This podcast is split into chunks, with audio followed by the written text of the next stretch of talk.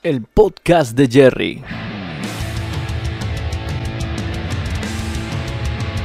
El podcast de Jerry. El podcast de Jerry.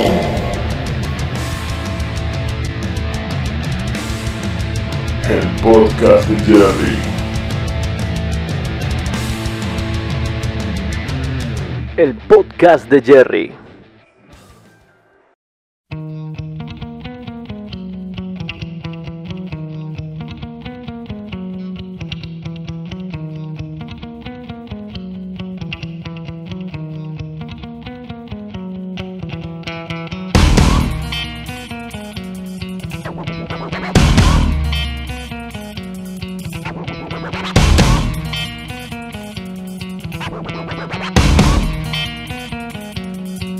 Bienvenidos al episodio número 9 del podcast de Jerry. Mi nombre es Enzo Jerry y hoy me acompaña mi queridísimo amigo Mariano Rodríguez. ¿Cómo estás, Nano? ¿Cómo andas, Jerry? ¿Todo bien? Bien, bien, tranquilo, por suerte. Y Nano, hoy, ¿qué nos compete acá? ¿Qué nos reúne? Que sos, podríamos decir, un experto en música. Porque sos músico, gamer, sabes de composición y sabes muchísimo de bandas, ¿o no? Y se puede decir que sí. Tengo, no sé si enciclopedia musical, pero tengo un poquito de conocimiento de, de historia musical, si se puede decir. Bien, porque hace rato ya en el podcast quería, vos me diste la idea de hablar de música y en especial de bandas. Ajá. Y entre tantas ideas que tiramos, salió la idea de hablar de bandas y prepararnos cómo escuchar a esta banda, ¿no? Exacto, exactamente. Y hoy vamos a empezar con una banda que es muy, bueno, conocida, ¿no? O sea, uno nace, creo que conociendo a esta banda, Linkin Park, podríamos decir. Y es una banda que, sí, marcó, yo creo, una generación del 2000 hasta hoy día.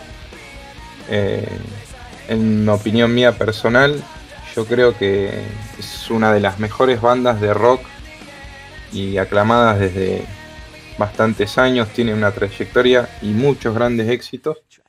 Eh, y bueno, con ello ellos se ganaron la admiración no solo de generaciones pasadas, también de jóvenes de hoy en día, ¿no? Claro, porque digamos, generaciones, por ejemplo, gente como yo, así del 90 o del 2000, o incluso podríamos decir 2010 ya, ¿no? Que hoy en día tienen eh, 12, 13 años por ahí.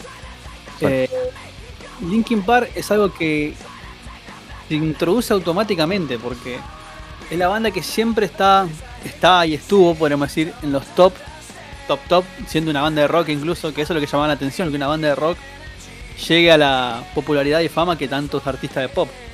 Porque Exacto. siempre uno veía, uno veía los puestos de Billboard, la, la famosa lista, estaba Linkin Park siempre en el podio. Y Y dentro de los 100, exacto, siempre de los 100 ellos están encabezando la lista. Eh, pasa que su música no pasa de moda. Eh, al contrario, ellos trascienden y, y son pocas bandas que se han ganado ese título, digamos. bien. Del- Y, pero mi, pregunta no, no es, ¿en qué actualidad se encuentra Linkin Park hoy en día? O sea, está como en un hiatus, ¿no? Un stop temporal. Y ellos después del fallecimiento del cantante, como todos sabemos los que escuchamos la, la banda Linkin Park, ellos eh, obviamente ya no, no producen discos. Eh, uno de los miembros de ellos es el que eh, reutiliza los, las canciones de ellos en, en shows y, y todo lo que es marketing, ¿no? ¿Me querés presentar miembro por miembro rápido? ¿Y qué instrumento Dale. toca cada uno? Dale. Bueno, tenemos al eh, ya fallecido Chester Bennington, cantante principal. Eh, Chester se unió con la banda ya formada y reemplaza eh, a un cantautor que estaba con ellos y queda fijo Chester Bennington. Ah, o sea que antes de Linkin Park, antes de que empiece Linkin Park, hubo como algo anterior a eso, digamos. Exacto, el creador de la banda fue Mai Shinoda, eh, conocido también como cantante, eh, tecladista y guitarrista dentro de Linkin Park. Y Mai Shinoda ya tenía el proyecto armado eh, con otros integrantes, a lo que posteriormente se une eh, Chester Bennington. Ah, o sea que estaba toda la banda, menos Chester, al principio. Exacto, exacto. según el ¿Quién Chester, estaba, quién estaba con Mike eh, al principio? estaba eh, Joseph Ham, conocido como Joe Ham, que es DJ de, la banda. El chino. Exacto, el chino, que El se lo chino. conoce. Sí. Un genio, un genio lo que hace dentro de el rol que cumple en Linkin Park. sí. Tenemos a Rob, Robert Gregory, baterista, también un músico de primera. Sí, baterista la puta madre. Me acuerdo que vi un solo que no que tenía en vivo que la rompió toda, me acuerdo. Sí. Lo- lo- estaba en uno de los, de los DVD, me acuerdo también, que tenía ahí viejitos y, y sí, la verdad, un, un animal los tipos, ¿viste? Y el guitarrista este que siempre me llama la atención que no cambia el look por año que pase. Pueden pasar 10 a... Vos ves un show del 2000 y un show del 2020, del del 2018, ponele. No cambia el look. Es lo mantiene. Brad Delson. Ese. Sí, el tipo es un. Siempre vestido como pareciera que sale de la playa el tipo, ¿viste? Eh, y te voy a contar un- una curiosidad de él, que siempre se lo ve con auriculares. eh, auriculares de casco, lo- los, los grandes. Eso es porque él sufre un problema auditivo y dentro de los shows, de los escenarios, el tipo los tiene que usar por, por salud, digamos. Está bueno eso porque se cuida y aparte uno pensaba que el loco capaz lo usaba por facha, pero lo usa por salud. Claro, claro, y lo usa justamente para no, no perder la audición dentro de los escenarios. Recordemos que pensé ellos. era un, no sé, un accesorio tipo para llamar la atención, viste, como, no sé, el guitarrista de Limp Bizkit que se disfraza todo eso. Claro, sí, sí, no, no es fuera, fuera, fuera del disfraz, digamos, del tipo. Vos recordá que dentro de los shows los tipos tienen tres parlantes al frente y, y todo lo que conlleva el sonido en el, en el escenario, ¿no? Tenemos al bajista, por último, Dave Farrell, eh, conocido como Phoenix. Creo que es el perfil más bajo, ¿no? Sí, siempre en las entrevistas nunca aparece, de hecho hay muy pocas en las que él está y ni habla, digamos. Eh, no dice ni una palabra. Sí, siempre muy perfil bajo, digamos. Bien. ¿Y cómo, cómo empieza la carrera musical de Linkin Park, digamos, a lo que voy? El EP, ¿en qué año se lanza? Porque toda banda tiene un EP, no un demo. Exacto, ellos en realidad comienzan con el nombre de Cero, antes de lo que es Linkin Park. Después le cambiaron a Hybrid Theory. Y después de Hybrid Theory le cambian el nombre definitivo a Linkin Park. En referencia a un parque que está en Chicago, Estados Unidos, que se llama Lincoln Park. Lincoln. Park es un, es un parque que está en Chicago, que, que- que es donde en esa época se juntaban los, los- los skaters. Todo- estamos hablando todo principios del 2000, finales del 99. Porque ellos arrancan en los 90, Claro. pero Linkin Park se define del 2000 casi para adelante. Y aparte ese nombre que me dijiste, Hero Theory, es el. va a ser el nombre del primer disco oficial también. Exacto, es el primer disco oficial de ellos. Lo reciclaron de alguna forma. Exacto. Ellos antes de ¿Sabes? grabar. ¿Sabés algo Sí. del inicio de Linkin Park? O sea, cómo fue esta época del demo, si la tuvieron difícil o no. Y ellos cuando empiezan a grabar Hybrid Theory, ellos tienen un problema con el, la firma, digamos, con el nombre Linkin Park, porque ya había una canción que se llamaba así, eh, y ellos les habían, creo que de hecho les habían hecho un juicio, eh, así que estaban ahí hasta que en- al final no pasó nada, quedan con Linkin Park y empiezan a grabar sencillos para lo que sería el primer disco, Crawling, Papercut, eh, todos temas muy conocidos y de hecho con los temas que saltaron a la fama. In the End también, el himno, In the End, In the End, exacto. In the End. El primer disco de ellos, Hybrid Theory, se graba el 24 de octubre del año 2000. El- Claro. Y El inicio de ellos. la época de banda de garage también. Viste que muchas bandas del 90 vivieron eso de banda de garage que tocaban en los garages y eso.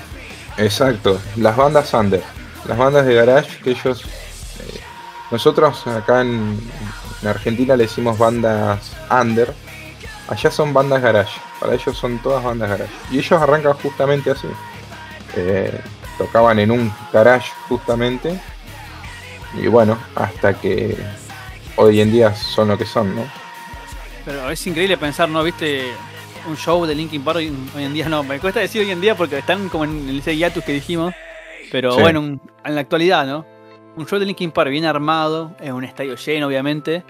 Pero pensar que estuvieron tocando en garage, o sea. en Sí, garage no. Es tremendo. O sea, No, no, no. no puedo imaginar. No, ni ellos al principio se lo deberían imaginar, seguro. Eh, ellos antes de grabar el primer disco, de hecho la Warner Brothers los rechazó tres veces antes de firmar.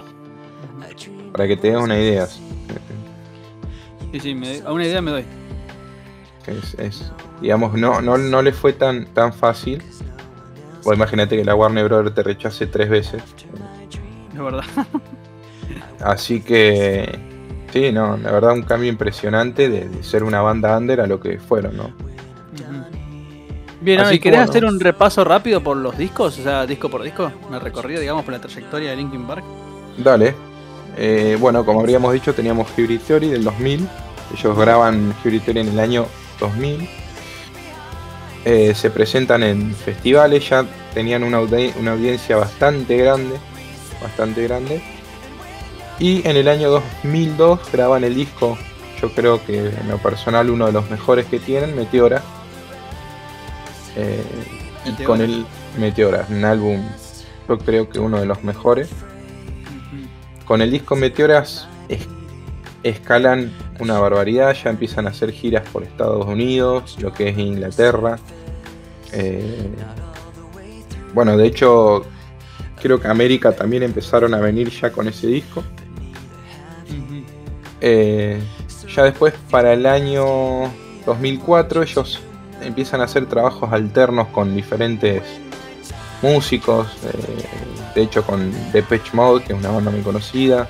Con el rapero Jay-Z. Muchos trabajos alternos con, con. Recordemos que estamos hablando de los años 2000. Todos, Claro. los ar- todos estos artistas de, de ese palo, digamos. En el 2007 graban Minutes to Midnight. eh, el, álbum ese fue producido por Rick Rubin, productor bastante bueno de, también de bandas de, esa época y de este género. Eh, y ya con este álbum, digamos, se empieza a ver un cambio eh, muy grande del primer disco a este disco. Eh, ya se nos empieza a ver como un poco más comercial también en, en, de muchos lados, digamos. Eh, ya se puede ver en la película Transformer, en la película Crepúsculo, ¿te acordás? Sí, sí, sí. Que ya empiezan a hacer a sonar mucho en las películas y es como que el boom que tiene, ¿no? La banda cuando hacen la canción de Transformer. Claro, ahí, la, la primera canción, ¿cómo se llama esta? What I've Done, que claro. esa Claro. rompe, rompe, rompe barreras porque es como una canción. de- aparte, ya tuvieron el éxito Numb, tuvieron este What I've Done que logró casi el mismo éxito que Numb. Exacto. Ya ellos ya venían con una carrera, ya estaban hechos, digamos. Estaban formados, ya estaban. Sí, ya tenían, digamos, no necesitaban más plata, digamos, para, para hacer cosas. Eran headliners de festivales ya. O sea, no. Viste que ya empezaron Exacto. siendo como la banda invitada, ahora eran headliners y tenían sus invitados. O Exacto. dominaban festivales, digamos, por eso. Exacto. Y en todos estos proyectos que tenían, aparte, de hecho, hasta en soundtrack de videojuegos también se empezaron a meter. También. Eh, eh, no, los tipos ya iban, por eso te digo, se empezaron a abrir comercialmente, digamos.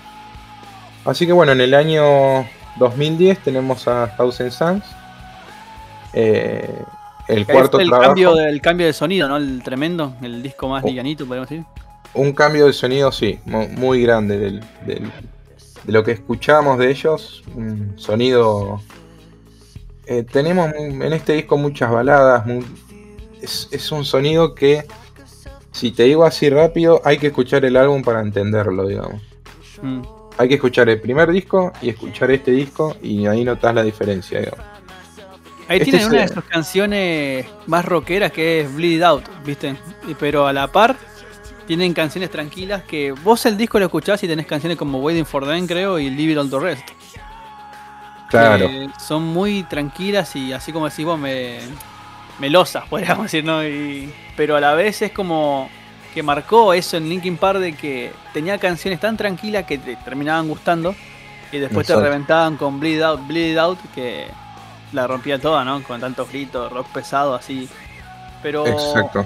fue bajando la intensidad la banda con el tiempo, eso es lo que lo que llamó mucha atención, ¿no? Porque uno pensía Linkin Park es new metal, pero después pasó a ser una banda de rock. Exacto. Después se tiraron más al rock, a las baladas, como te decía. Y, y como decís vos también, es en el, en el álbum tenés un tema eh, que te explota y el tema que le sigue tenés una balada y toda lenta, no es que es una balada que va lenta y sube, no, no, es una balada bien, eh, muy tranquila, muy tranquilas son las, las- las que tiene este álbum. Con este álbum ellos inician una gira, la- las primeras giras en Sudamérica, donde visitaron Claro. Argentina y Chile. Es verdad, la primera vez que vine a Argentina, año 2010, me acuerdo. Estadio Vélez Exacto. lleno. Lleno hasta las bolas, me acuerdo. Yo me acuerdo que fui, fui solo, tenía 13, 14 años, me la jugué, fui solo. Fui solo y nada, linier, picante, pero estuvo lindo ese día. Valió la Pero pena. lo que me cabe destacar, redondear este año 2010, que creo que es como el antes y después para Linkin Park, ¿no? Porque yo creo que a partir del 2010 es donde suman mucho fandom adolescente. Porque Exacto. tuvieron el boom, viste, no sé si te acordás de los estos videos de, de anime que le ponían de fondo a Linkin Park. Que ahí Ah, sí. el, el- el famoso mito. De Exacto. fondo, de fondo de Linkin Park, viste. Y eso, sumado más las películas, más los videojuegos, más. No sé, sonaban en casi todos lados. Es como que ellos fueron fabricando meterse en el público adolescente, ¿no? Porque es lo que querían ellos. Exacto. Y ahí Y fue criticada que- la, la famosa banda, el famoso título banda comercial. Claro, claro, exactamente, exactamente. Y ellos, pasa que empiezan a agarrar una generación nueva con este disco ya. Una generación de más chicos, o sea, de una edad más temprana a lo que nosotros estamos acostumbrados a, a- a escuchar, digamos. La generación del 2000 eh, eran chicos en esa época y los que ya, eh, los que tienen mi edad, que somos un poco ya grandes, La del Con 90. exacto, la, la- la generación del 90, con este disco ya empiezan a agarrar una generación chica, pibes de 14, 13 años, eh, y justamente eh, por el lado de los videojuegos, de, de las películas, eh, los tipos, digamos, comercialmente la hicieron muy bien, muy bien. ¿Vos qué pensaste de ese cambio, digamos, de sonido así muy abrupto? Porque vos tenías capaz, escuchabas, eh, no sé, Hybrid Theory y Meteora juntos, de la nada estaba el otro disco y después estaba este, que me dijiste, el 2010. ¿Qué pensaste Y- vos de, ese cambio de sonido muy tranquilo? Y pasa que a mí en lo personal, eh, vos me decís Linkin Park y para mí es Meteora de Hybrid Theory. No sale de eso. No sale de eso. Pero puedo decir que de los discos, de los últimos discos, tienen temazos. Eh, para mí no dejaron de ser nunca Linkin Park. Nunca Linkin Park. Eh, tienen eso, esa esencia de que son Linkin Park. No, no van a dejar. De hecho, después de la muerte de Chester Bennington, siguen siendo Linkin Park. Hagan lo que hagan. Hagan lo que hagan.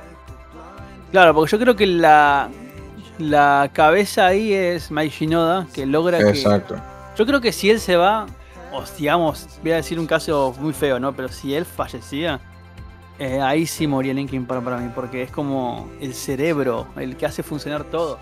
Porque uno piensa, ah, es la segunda voz. No, no es la segunda voz. Es un músico completo. Todos son músicos completos, pero este tipo es un caso aparte, que es un músico completo. Productor, compositor. Es que vos vas a la Wikipedia, pones Mike Shinoda y vas a ver la cantidad de títulos que tiene en la banda, o sea.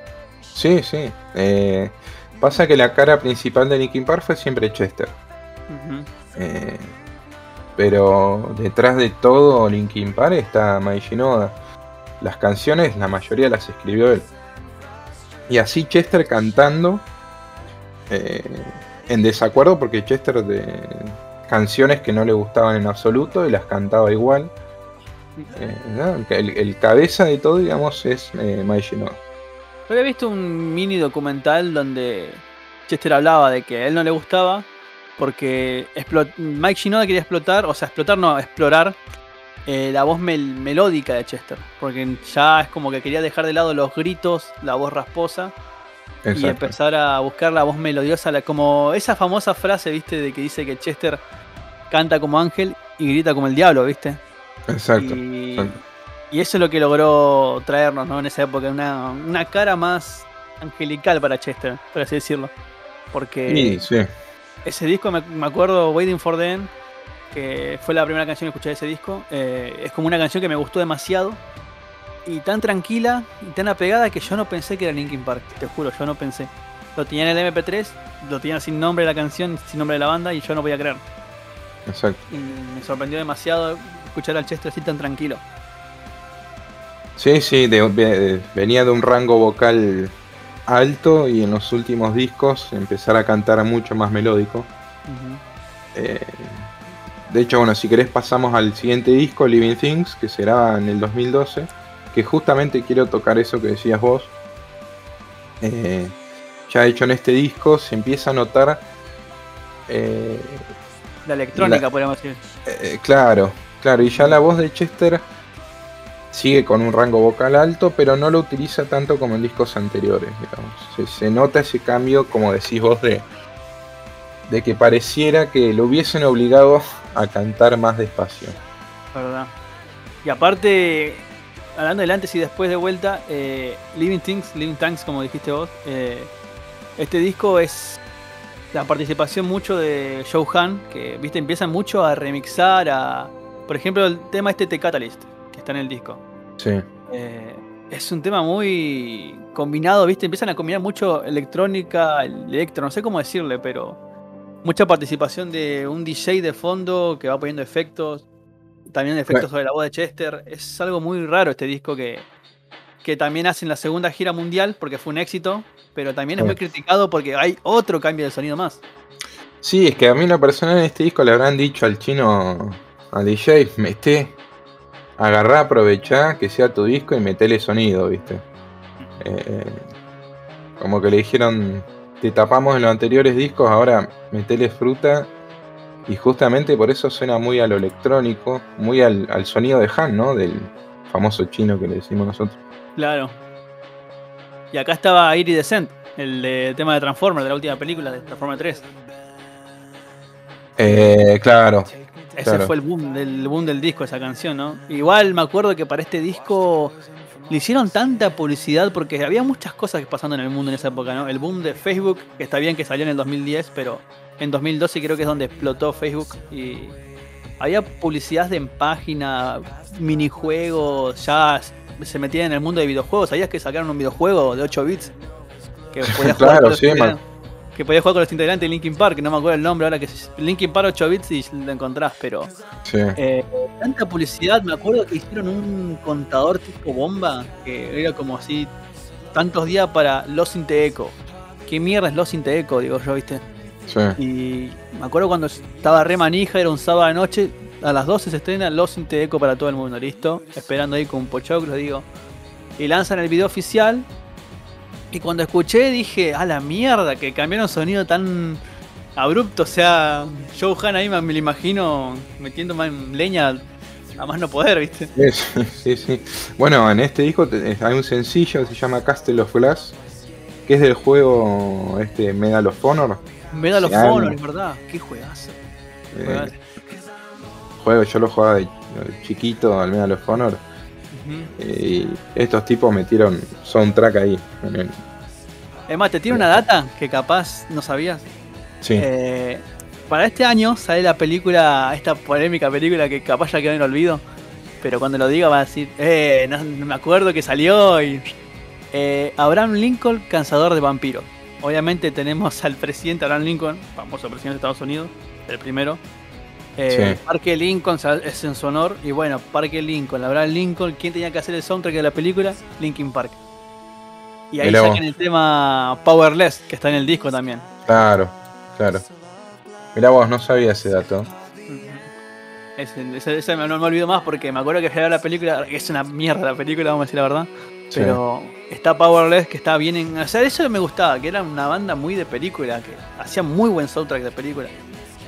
Sí, Creo que la mayoría lo fue a ver igual que yo, por Linkin Park nada más. claro. Bien, Mirá y cabe destacar que entre esta, antes de este disco lanzaron el New Divide como sencillo nada más, solito. Eh, Claro. el- creo que es el segundo tema más escuchado de Linkin Park en YouTube y en todas las plataformas, porque está primero Numb, que es el himno, Sí. el himno más conocido, ¿no? La canción más popera, porque está in Sí. Pero New Divide también fue soundtrack de Transformer 2. Y se- me llama la atención que esa canción fue tan explotada, tan remixada, tan. que ahí conecta. Ahí yo me venía diciendo, ah, con razón este disco fue así, porque nos venían preparando Sí. y va por ese lado. Y ahora, el siguiente disco, ¿no te acordás el nombre? Ahí sí también. Ahí, ahí ya. Ahora lo voy a decir, me generó un malestar en tremendo. Richard y The Hunting Party. Ese, Ese Sí. disco es el que creo que el que menos me gusta. Que nunca lo escuché completo. Y este estamos hablando ya de uno de los últimos. De, de hecho el último. Eh, sacando EP y todas las cosas que grabaron después, pero este sería como el último álbum oficial casi. Eh, sale, si no mal recuerdo, en el 2013. Sí, sí, principios de 2013. Eh, y sí, en lo personal también puedo decir que es un álbum. No, no le dieron mucho en la tecla como los anteriores. No, es que también otra vez incluyendo de vuelta la participación de.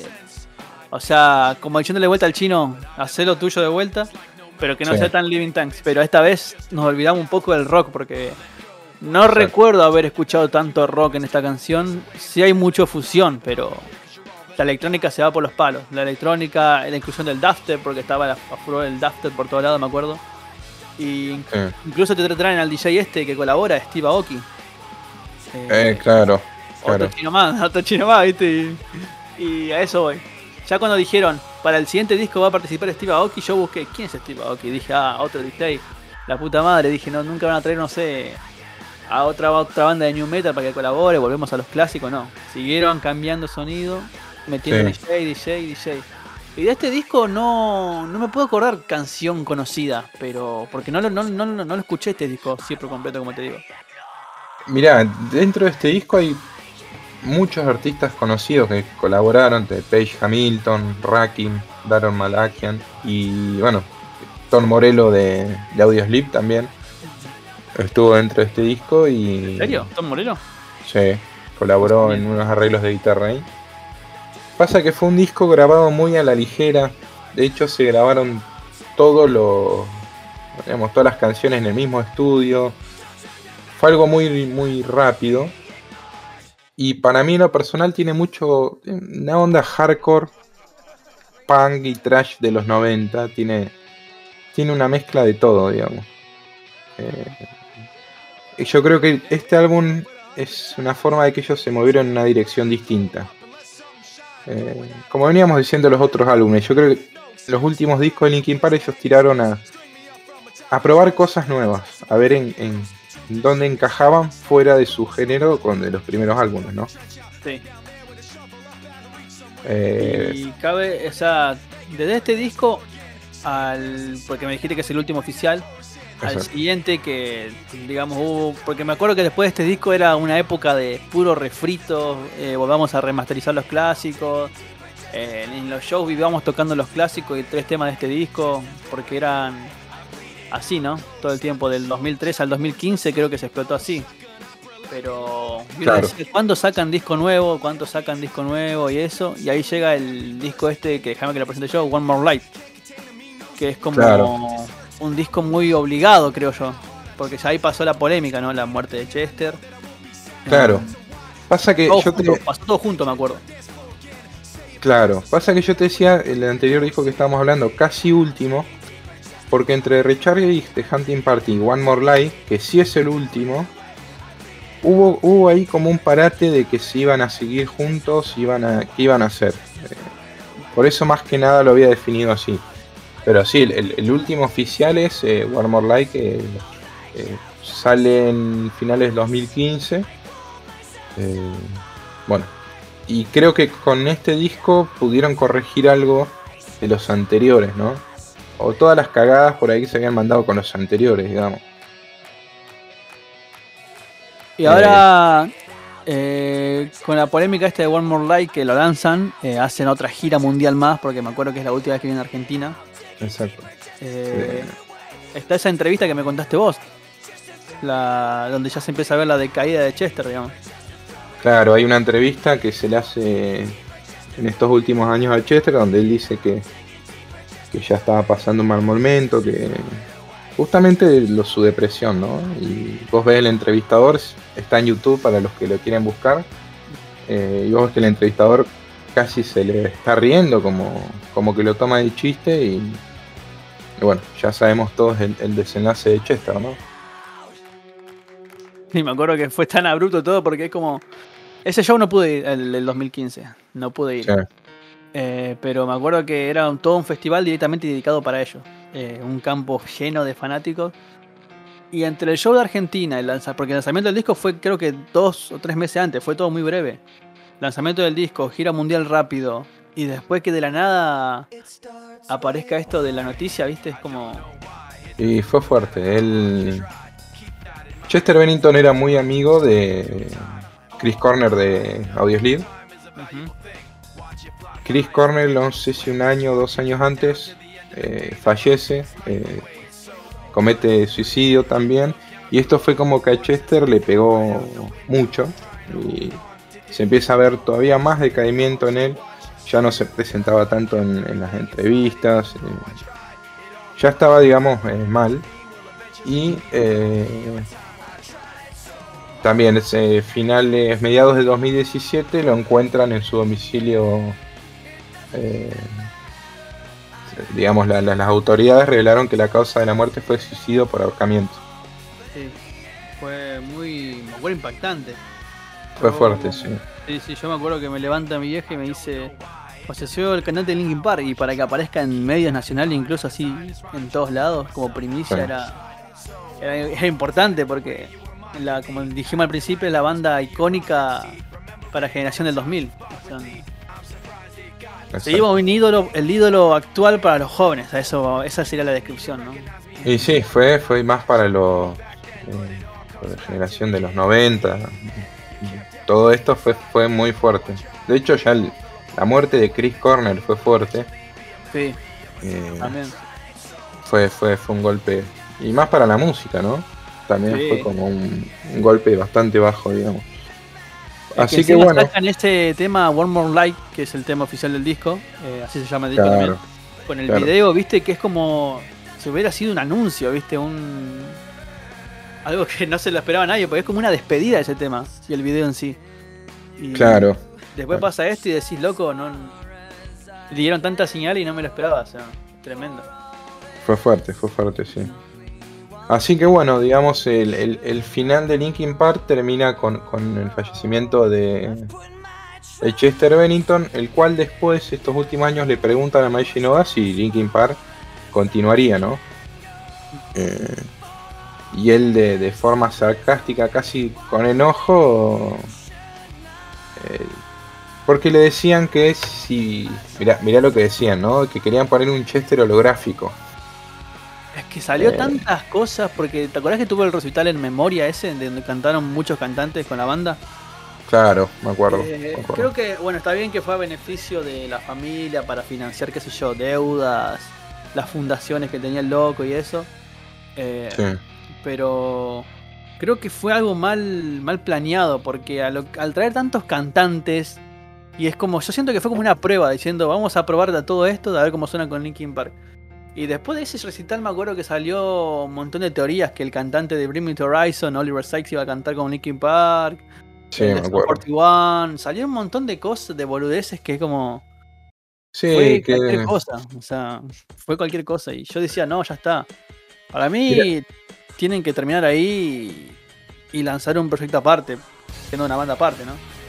Mira, lo único que está oficialmente después del fallecimiento de, de Chester es una revista que se llama Vulture, una, una revista italiana, Sí. le preguntó a Mae Shinoda eh, sobre el continuamiento de Linkin Park y palabras del, del mismo. Él dijo, tengo toda la intención de continuar con Linkin Park y los muchachos sienten lo mismo. Tenemos mucho que reconstruir y preguntas para responder, así que llevará tiempo. Mira, yo según esas palabras creería que puede llegar a, a resurgir Linkin Park. La verdad no, no se me cruza otro o algún cantante que lo pueda reemplazar a Chester, pero lejos, ¿eh? por el rango vocal, por la presencia. Em, Va a ser muy difícil, ¿no? Es que sí, andás a ver a quién pones, ¿no? O Sí. capaz, no sé, viste esta banda Static X, no sé si te acordás. Sí, Eh, terminó reemplazando al cantante con un fanático, o sea, un fanático de la banda que es un anónimo. Capaz hacen esa Claro. fórmula de traer a alguien desconocido. O no sabemos, pero bueno, esperemos que. Yo espero que algún día vuelvan y traigan un disco así nuevo. Obviamente Sí. la banda va a ser totalmente apoyada, pero que no que no salgan a tocar en vivo sin otro frontman, a eso, güey. exacto, exacto. Y pasa que, digamos, Linkin Park dentro de su sonido, teníamos, eh, por ejemplo, el rap, el rock, el techno, y representaban muchas fusiones de, emo- de emociones ellos en las letras, el enojo, la felicidad, la oscuridad, el, éxito, etcétera. Y todo eso te lo transmitía Chester de una forma que yo no sé si otro artista va a poder eh, hacerlo, digamos. Es verdad, En grabación y en el escenario, Jeffrey. es verdad. No, no, para, para subir un poco el ambiente, ¿no? Porque ya me siento un Sí. poco deprimido. Sí. Eh, ¿Te parece si vamos a lo que, que a lo que nos puede decir de la banda? Dale. Eh, te tiro así un par. Eh, bueno, como sabemos, Chester pasó por cantidad de colores de pelo, teñidas de rubio, café negro, rosa, morado, todo lo vimos en diferentes estilos, ¿no? Eh, Me acuerdo la Eh, cresta. ¿Te acordás? la cresta, cre- la cresta, me acuerdo que. Nada, la cresta, el pelo amarillo en ese tema One Step Closer. En ese disco creo que tuvo tres peinados diferentes y después vino el rapadito común. Pero, Claro, bueno. Me mataba, me mataba. Mike Eh, también con los, ¿te acordás los pelitos de punta? Los pelitos de punta. Y era una onda muy 2000 igual, ¿eh? Claro, el New Metal. El New Metal. El New Metal, claro, el- tal cual. Así que bueno, después tenemos eh, ellos, hay una curiosidad que ellos cuando firmaban autógrafos, a los más chiquitos le- les firmaban con marcador permanente en la frente para que no se les borrara. Hijo de puta. Era, era, eso era verdad, viste. Me imagino que han Eh, pedido de fanático, no, lo- no lo han hecho por joder. No, los, los pibitos venían, les pedían un autógrafo y estos eh, con marcador permanente lo firmaban para que no se les borrara rápido, digamos. Entre ellos se, se- se reían, obviamente, ¿no? Eso está bueno para un tatuaje, o sea, viste, te, te, te firma el marcador permanente y te tatúas la firma después, qué sé yo. Claro, pero en la frente, ¿cómo hace? En la frente como ese, sí, verdad, pero bueno, vas al colegio, me firmó Sí, la frente Mike Shinoda y vas contento así presumiendo. Y pelotudo. para los, para los pibitos debería ser la. Eh, vos, bueno, termina de la última curiosidad, si querés, eh, vos fíjate, las canciones de ellos nunca hablan de política. Es verdad, Eh, es verdad, nunca. nu- nunca se metieron en política ellos dentro de las letras. Hay un tema que creo que puede ser Breaks and King, pero está bueno porque Sí. como decís vos, no, no es política, es violencia. Y- Claro, y tocan el bueno. tema así muy por arriba también. ¿eh? Está bueno, está bueno, ¿verdad? Tenés razón, nunca hablan de política, ¿verdad? Ajá. Eh, sí, sí, hay, hay, hay canciones que tocan así, pero muy, muy finamente el, el tema de política. Siempre las letras de ellos se refieren a emociones y, y, y actos, ¿no? Que- Es verdad. Y, Eh, ¿Sabés la anécdota del, del bello público? sí, eh, terminan de tocar en un show y se le acerca un, un muchacho a Chester pidiendo si por favor le podía regalar bellos públicos de él. No sé qué habrá pasado después, yo creería que no, pero algo raro. Y después había una que se me, me olvidé contarte, ellos cuando empiezan con Lin- antes de que se llame Linkin Park, a todos los que los iban a ver a los shows los invitaban a fiestas. Como para hacer Era- publicidad. Como Para hacer publicidad. Claro, claro, como decir, bueno, termina el, el recital, los invitamos a toda una fiesta, pero vengan al próximo show, ¿no? Mirá vos, qué recursos usaron para llegar al éxito. Sí, ¿no? Uno de los recursos. Compraban los fanáticos, digamos. que- Y con Yo no pensaría. Yo no pensaría que hicieron eso, pero. Tremendo. Claro. Después te cuento una que. Te cuento ahora mejor, la de. Recital 2012. Sí, El, el- en Jeva, en Palermo, me acuerdo. sí. Que había una banda telonera que se llamaba Jaque Reina, me acuerdo. Hacker Reina, sí. que los conozco a los pibes, son unos peños. Eh, cuestión, Jaque Reina regalaba de los CDs de ellos, porque ya era la última banda, telonera, y después venía Linkin Park. Cuestión, Sí. termina el show de ellos, ya empiezan a apagar luces, la gente como loca, pero los pibes estos eh, no esperaron a tirar los discos, o sea, la tiraron al final, lo hubieran tirado al principio, o cuando había luz o algo, ¿viste? Porque ¿qué pasa con la oscuridad? Tirar los discos y son shuriken, son navajas suizas o lo que vuelan. Y bueno, Claro. un disco de esos que eran tan duros me vuela a mí y me lo clava la nariz así, plac, y me dejó No. ensangrentado. Y así estuve viendo el Linkin Park todo ensangrentado. Me acuerdo que me puse una caelina así tipo bollo, me lo puse en la nariz para que deje de sangrar. Con la No, cara rota. Con la cara rota viendo todo el show de Linkin Park también. Y obviamente me quedé No. con el disco de Jaque Reina. Después les cuento la anécdota a los pibes y se cagan de risa, pero Estos de Hacker Reina son de ahí de Buenos Aires. de Buenos Aires, claro, son de Buenos Mirá vos. Y me mata porque todo el recital de Linkin Park con la nariz ensangrentada y el bucizo, el buzo celeste porque eran todos de negro y yo con el buzo celeste, por si alguien grababa yo me quería ver, ¿viste? En el bus ensangrentado. El buzo ensangrentado. Me fui así del show de Linkin Park, fue tremendo. Qué bárbaro. ¿Vos tenés alguna anécdota así con algún conocido o, o algo que te pasó? Tengo una conocida que. Una chica acá de- del barrio, fanática de Linkin Park, que los fue a ver y se dobló el pie en el. En el, la primera vez que ellos vienen de gira Argentina, Sí. eh, en el medio del concierto, la empujan y se dobla el pie. Yo no sé Ah, si tuvo un esguince, pero también, como vos, empezando el show y tuvo que estar ahí en, en el show con el, el pie engue- guinzado. Qué dolor, ¿no? Qué Este, dolor. Y en el pogo, ¿eh? No es que estaba en las tribunas, no, no. Se la bancó ahí. Qué dolor, es que encima el pogo ya con que te empuja, te pisan, en la transpiración y que Sí, la- le- viste que te dicen levanten la mano el que quiera salir del pogo y al pedo porque hay 30.000 manos arriba, o sea, nada que ver. Claro, no, No, aparte, no, en- 300 manos al lado y, y, digamos, no es la mano. Más en un show donde tenés que estar apoyado y saltando, que. Pero no, se la bancó y.